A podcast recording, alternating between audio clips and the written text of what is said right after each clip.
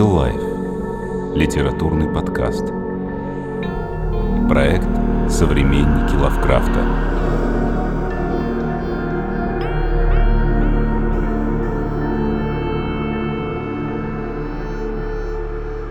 Всем привет! Это специальный выпуск подкаста «Современники Лавкрафта», который посвящен сегодня рассказу Джоэль Таунсли Роджерса «Слышишь шорох».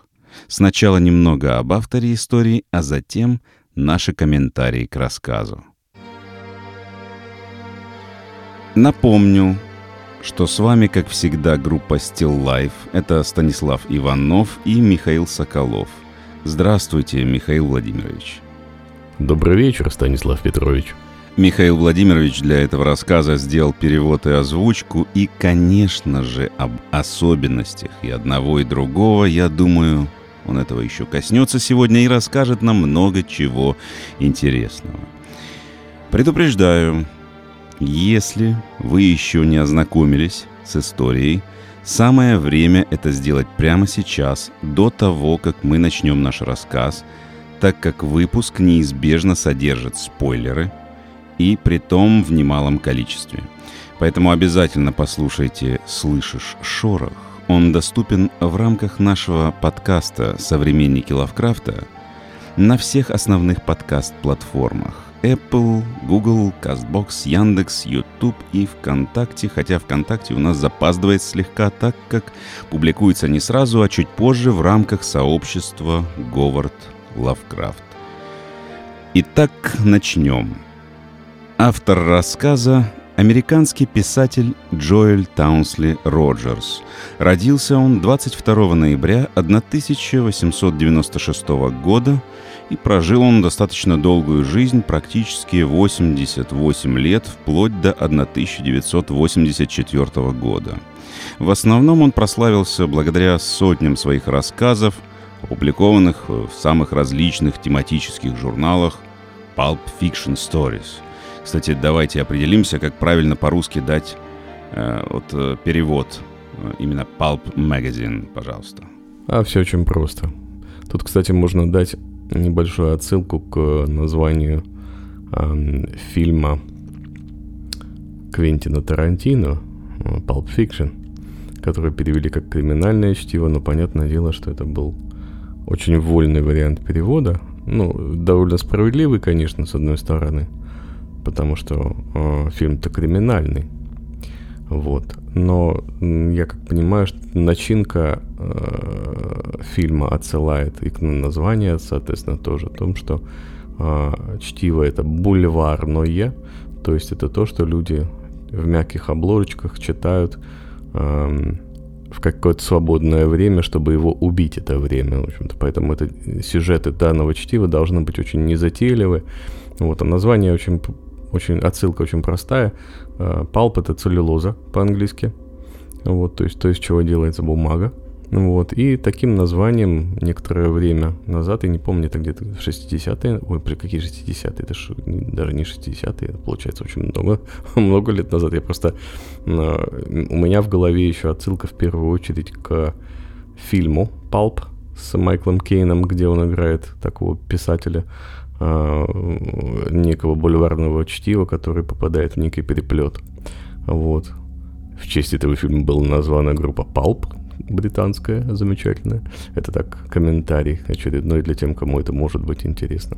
Так вот, соответственно, Pulp — это целлюлоза, и от этого произошло название термина как бульварное чтиво, легкое чтиво, которое Э, э, не является чем-то классическим серьезным, а существует для того, чтобы убить время, написано незатейливым языком для э, не сильно требовательного читателя. Ну, я бы не, не, не назвал рассказы того же самого Лавкрафта легким чтивом, написанным таким языком. Ну, естественно. Просто мне кажется, что, а, может быть, и в те времена, например, жанр тот самый, да, который исповедовал Лавкрафтса товарищи, он не воспринимался как литература какая-то очень серьезная. То есть, допустим, на фоне всяких а, э, как какого-нибудь там Чарльза Диккенса, например, да, или еще кого-то, а, или каких-то других авторов, которые творили и писали что-то очень серьезное, какую-то драму в основном, да. А Лавкрафт э, весьма вероятно. Я, опять же, здесь нужно мнение экспертов. Я в, от, совершенно не являюсь экспертом вопроса Лавкрафта, но мне кажется, что а, именно поэтому существовала публикация в журналах этого дела, они выходили какие-то там тома и так далее. Все очень серьезно не было, потому что, а, наверное, и жанр, в котором творил Лавкрафт, серьезным не воспринимался на фоне драматических произведений, которые в основном там были в 19 веке, там, в 18 и так далее. Вот мне кажется, может быть в этом дело все, хотя было бы интересно послушать еще каких-то специалистов. Вот. Я думаю, может быть, мы на эту тему еще поговорим. Да, обязательно. Э, так вот, э, возвращаясь к герою нашего сегодняшнего выпуска и его рассказам.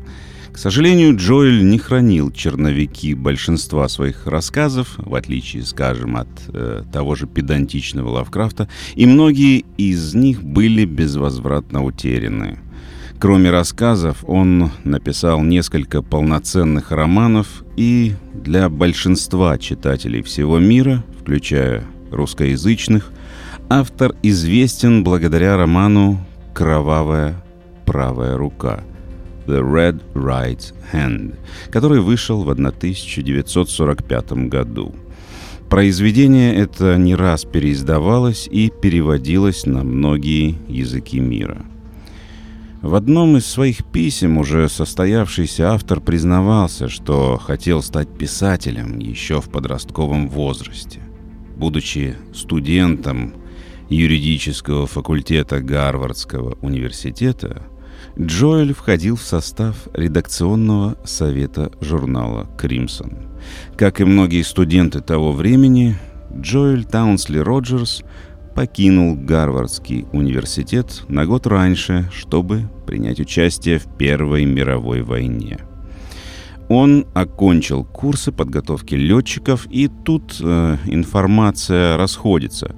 Согласно одним источникам, которые я нашел, он совершал боевые вылеты и был активным участником боевых действий. Другие же источники говорят, что он так и не попал на фронт и служил инструктором в летной школе. Как бы то ни было, после окончания Первой мировой войны он начинает писать рассказы, используя свой опыт летной службы в ранних рассказах. А, в то самое время как раз были очень популярны рассказы про летчиков, и авиация как раз набирала обороты. Вспомним, у нас это было чуть позже, э, стало как бы культовым, все эти перелеты через Северный полюс и прочее. Так вот, в Америке не только эта тема была сверхпопулярна, но даже были специально выходили наши вот э, Pulp Magazine, который полностью писали истории только про летчиков. Э, журналы с такими названиями, как Flying Stories, Air Stories, Aces, Wings и прочие чудеса на виражах, я бы так сказал. Все они публиковали летные рассказы Джоэль Таунсли Роджерса. Ну и, конечно же, у него были и другие тематики в его творчестве, и данный рассказ как раз тому и подтверждение. И даже стоит отметить э, то, что всем известный фильм с Джимом Керри «Вечное сияние чистого разума» имеет четкие отсылки к творчеству Джоэль Таунсли Роджерса, в том числе и имя главного персонажа – Джоэль. В фильме присутствует сцена, где герои читают тот самый роман Джоэль Таунсли Роджерса «The Red Right Hand». И хотя в сам фильм она не включена, по крайней мере, э, в обычную версию, режиссерскую, расширенную, если таковая имеется, я не смотрел, но эта сцена осталась в официальном трейлере к фильму, и если приглядеться, то да, в руках у них издание в мягкой обложке, выпущенное, согласно данным Goodreads, 14 февраля 1993 года издательством Carroll and Graph. И в отличие от большинства современников Джоэль Таунсли Роджерса, в том числе публиковавшихся в том же самом первом номере Weird Tales, о которых вообще нет никакой информации, нам очень повезло сейчас, что история автора дошла до наших дней – во многом благодаря сыну писателя Тому, создавшему сайт об отце, а также издательству Ramble House. Это американское издательство, основанное Фендером Такером и Джимом Вейлером в 1999 году, и оно специализируется именно на такого рода литературе. Наш сегодняшний рассказ, который мы обсуждаем, «Слышишь шорох», в оригинале «Hark the Rattle», был опубликован в первом номере журнала Weird Tales и э, является одной из наиболее интересных и ярких историй этого номера. Во многом благодаря использованию так называемого dual narrative – двойное повествование. То есть такая форма повествования, когда история рассказывается с двух разных точек зрения. Либо это два разных человека, либо два разных момента во времени. Э, Но ну, в литературе прием достаточно известный с давних времен. Например, Чарльз Диккенс опять же, мы говорили о классике, использовал его в своих больших надеждах. А в кинематографе такой новаторский для того времени прием использовался одним из первых в фильме «Гражданин Кейн», который стал культовым и классикой вообще кино, где многие сцены э, в различных флешбеках дополняют друг друга, а также дублируют одно и то же событие, показывая его с разных точек э, зрения. Так вот, э, первая линия истории истории «Слышишь шорох» начинается с того, что двое неких мужчин, а именно Джерри Хаммер, от лица которого идет повествование, и Тейн Дирк сидят в баре в ожидании выступления танцовщицы Би-Металл. А другая часть происходит в прошлом, когда Джерри Хаммер и Ред Роун, это его друг, э, отправились вместе на север через Эверглейдс э, во Флориде. В настоящем времени нам рассказывают о том, что недавно была убита еще одна танцовщица, которая, как выясняется, была сестрой Джерри Хаммера. В то же время, в прошлом, Джерри и Рон набредают на хижину, сделанную из листьев, гниющих веток и увядшей болотной травы. Это унылое серо-зеленое строение возвышалось над топями, как памятник смерти — Внутри они встречают молодую женщину, которая вот-вот должна родить, некого деревенщину с пистолетом в руке и старуху, судя по всему, э, знахарку-ведьму, которая помогала принимать роды. Когда Ред заходит в хижину, старуха требует его смерти. Вместе друзья убегают, но сталкиваются с гремучей змеей, которая чуть не укусила Джерри, но счастливым образом тот избегает укуса – Ред ранит змею, и вот она как будто бы мертвая, но как будто бы из последних сил кусает Реда Роуна, что характерно. Джерри говорит, «Не трогай ее, Ред, подожди, пока не сядет солнце». Согласно поверьям коренных американцев, змею трогать до заката нельзя. Не так ли, Михаил Владимирович? На самом деле, тут я должен, скажем так, не, не скажу это пожаловаться – но здесь очень хорошее примечание, опять же, для тех, кто тоже занимается переводами, и для тех, кто интересуется о том, как же происходит, как, через какие муки творчество происходит, а, проходит переводчик. Потому что, и опять же, если это человек упертый, очень сильно это как мы, а, то перевод даже короткого рассказа это путешествие, что называется. Это путешествие культурное, э, это сюжетное путешествие, потому что у меня есть, например, такая интересная и дурацкая привычка, на мой взгляд, э, не читать рассказ перед тем, как я его перевожу. А, в первую очередь, э, потому что у меня абсолютно нет на это времени, даже никакого. Если я начинаю читать что-то, как я раньше уже рассказывал, я сразу начинаю засыпать.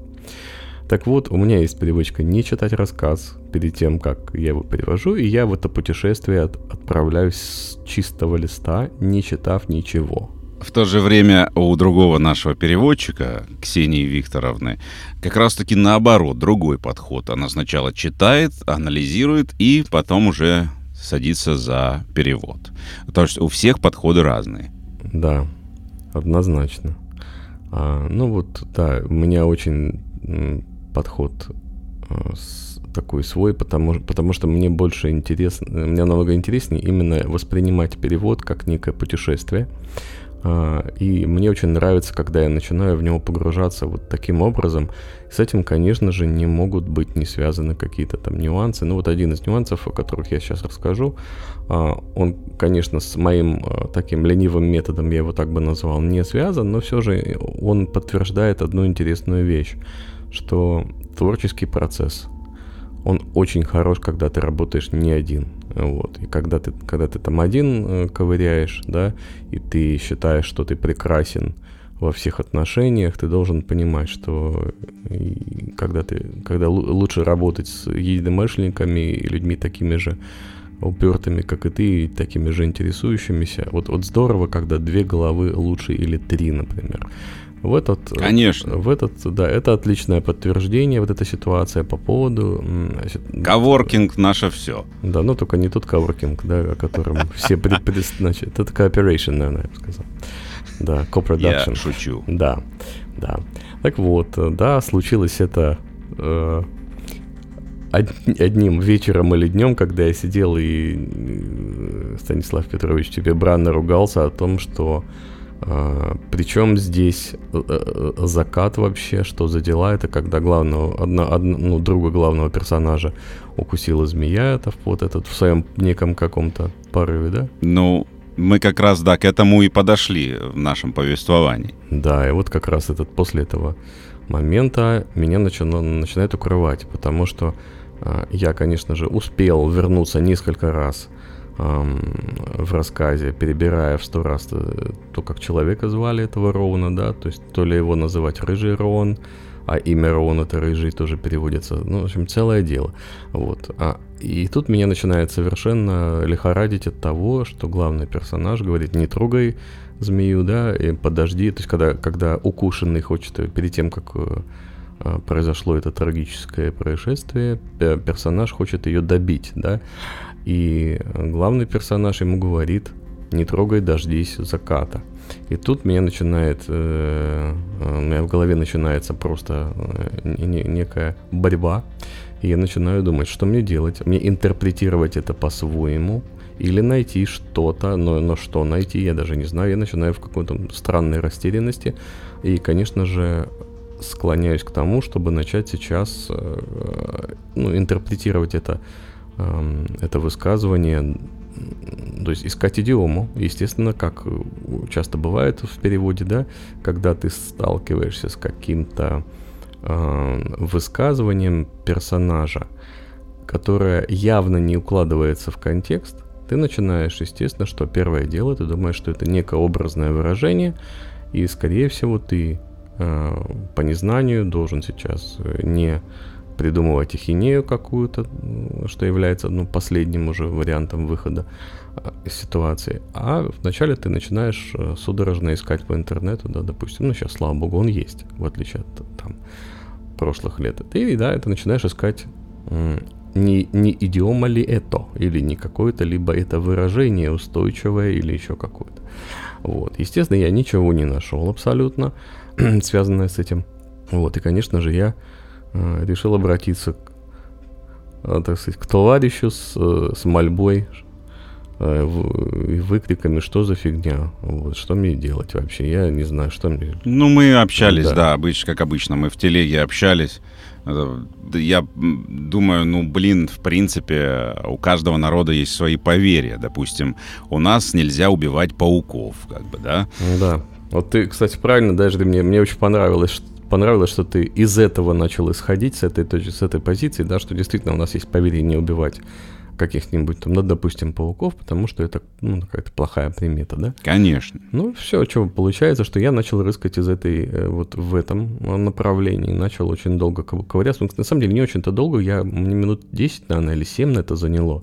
Вот, и я в каком-то, значит, я перебрал разные поверья. Э, действительно, есть в интернете есть научные работы, э, типа диссертаций, да, каких-то студентов на тему поверий э, именно американских, хочу заметить этот момент. Да, и я нашел э, в одной из работ, вот, я нашел, что э, плохим, э, плохим, значит, знаком является убивать э, змею до конца, э, до конца дня, то есть до заката действительно есть такой момент. То есть, видите, как если, э, если бы мы... На самом деле, если во время прослушивания рассказали чтение рассказа, да, эм, не совсем понятно, потому что автор же не дает никаких ссылок или объяснений. То есть было бы странно, конечно же, для автора говорят, говорит, там, послушай, Ролан, ты же помнишь, что э, змеи, там, знаешь, это же наше поверье, не убивать змей до заката, поэтому не трогай ее, пожалуйста, мол. Да, но, естественно, автор же не дает такого, потому что для, для него и для, э, ну, допустим, для американцев, скорее всего, это то, что, ну, многое знаю, многие знают. Тут, опять же, кстати, интересный момент, отсылка какая-то, может быть, или не может быть. Мне стало, стало интересно, хочется Симпсонов эпизод посмотреть, который называется, по-моему, The Walking Day, когда, очень старый эпизод, когда у них там было поверье, они там выгоняли змеи из Спрингфилда. Мне интересно. Они его, они не, не, не выгоняли их, не били их палками там э, до заката, на самом деле.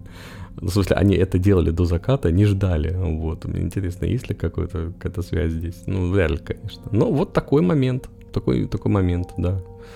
Вот один из них. Да, опять же, это о том, что происходит полное погружение в рассказ и атмосферу того времени, а также э, необходима совместная работа. Но вернемся к нашему повествованию. Итак, змея кусает Реда, и тот трагически умирает на руках Джерри, рассказывая о своей возлюбленной Долорес, которая жила в Гаване и которая тоже была танцовщицей – Джерри таки добивает змею, и вот в тот самый момент, когда Ред Роун умирает, Джерри слышит со стороны хижины крик новорожденного младенца и думает о том, что родившийся ребенок нашел себе новую душу, точнее, как бы душа вселилась в новое тело. Тоже отсылочка к поверьям коренных американцев. В настоящем би-металл танцует в баре – но в тот самый момент, когда она приближается к Джерри и Тейну, последний внезапно кусает ее за руку. И Джерри в то же время оттаскивает Тейна от биметалл и избивает его до полусмерти. Прибывает полиция, и Джерри рассказывает, что Тейн Дирк никто иной, как убийца другой танцовщицы, его сестры, и что если полиция сравнит отпечатки зубов, то они точно сойдутся – также нам сообщается, что Биметал на самом деле дочь Реда Рона и Долорес, а Тейн Дирк — это тот самый ребенок, который родился в хижине в Эверглейдс и унаследовал себе душу не Реда Рона, а душу самой что ни на есть гремучей змеи, той, которая убила Реда Рона. Это не первая история тех времен о переселении душ — есть множество подобных рассказов, но вот как раз-таки сама идея о переселении зловещей сущности гремучей змеи в человека, как э, своего рода обряд жертвоприношения, чтобы хост этой сущности впоследствии стал маньяком-убийцей, который охотится за друзьями и родственниками Реда Роуна и Джерри Хаммера, преследует их. Вот это как раз-таки является довольно новаторской темой для того времени – также, на что я обратил внимание, это очень примечательно яркое описание действия, которое замешано на описании вот музыки и инструментов, которые играют в данный момент. И это все при, придает э, такую кинематографичность и сильно вовлекает э, читателя, создает напряженность и э, использование этих инструментов э, найдет отражение и в нашей озвучке. Конечно же, здесь нельзя обойти само название э, «Слышишь шорох». Это шорох гремучей змеи. Тут имеет место разное аудиовосприятие змей у американцев и у нас, жителей наших русских широт, где гремучие змеи, в общем-то, как бы и не водятся. И именно это было сложно, потому что для американца, ну, они э, даже э, в в фильмах, везде как бы. Вот э, смотрю сейчас третий сезон Сабрины, там, где эти язычники пришли и на этих ведьм э, наезжают. Там есть женщина-змея. Что э, в аудиоатмосферу э, внедряется, когда она говорит? Конечно же, погремушка нашей гремучей змеи. Возьми Киплинга э, в наших мультфильмах. Рикки-Тикки-Тави, Маугли, там Карики, Тикитави, Кобра, это Нагайна. Ну, там же шипение, шорох, никаких погремушек нет. Ну, не знаю. Я, это, я не очень хорошо помню, но Ката это удав, извините, а э, насчет Нага, да, но Нагайна, по-моему, была Коброй, поэтому, а у них погремка, потому что в Википедии пишут, что это погремок, а не погремушка, да.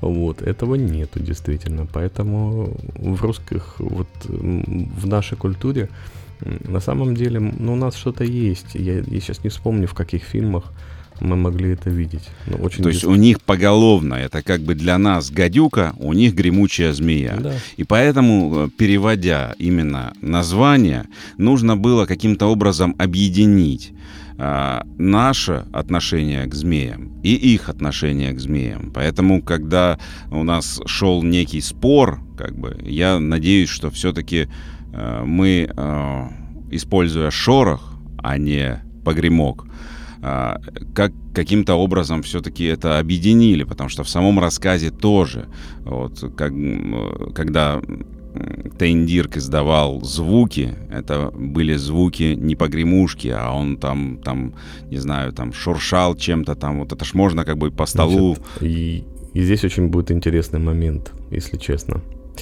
Для меня э, еще чем примечателен этот рассказ и чем он выделяется из остальных, э, это то, что главный злодей рассказа постоянно тарабанит пальцами по столу, выбивает всякие, значит, дроби. Хочу заметить, что это то, чем я занимаюсь все время, и за что меня постоянно, эм, ну, насчет остальных людей, эм, остальные люди не часто меня критикуют за это, их не часто это бесит, потому что я э, начал себя контролировать, но были времена, когда я постоянно бесконтрольно выстукивал пальцами. И в озвучке этого рассказа сейчас будет как это примечательный момент для слушателей. Я, э, будет слышно, я специально записываю звук с э, своих пальцев, как я это делаю всегда. То, что я сейчас начал подавлять в себе, раньше это было постоянно, и вот э, то, что будет слышно, от, э, как выбивание пальцами Тейна Дирка, это будет моя манера выбивания пальцами разных совершенно ритмов, потому что у меня в голове ритм постоянный, и мне надо куда-то его девать, начиная от набивания ритмов для песен, да, заканчивая выстукивание пальцами, если это мне некуда девать эту энергию, у меня начинают пальцы сами по себе стучать, поэтому этот злодей — это очень, очень мне близкое некое создание, потому что у меня это постоянная привычка барабанить пальцами по столу, выбивая совершенно разные ри- ритмы. Поэтому вот такой факт. Ну, отлично. Надо проверить твою родословную. Ну и самое, что кульминация да, рассказа не совсем понятна до самого конца, кто был именно тот ребенок, родившийся в хижине.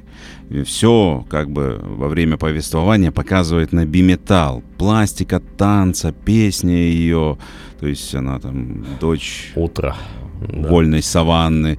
И в то же время, как бы и в описании Тендирка, что ты сказал, да, используются характеристики змеиного поведения, вот это вот, э, как ретл, этот его пальца, выстукивание пальцев, покачивание головой. В общем, неясно здесь до самого конца, какой будет развязка. Все, как обещали редакторы в аннотации к рассказу.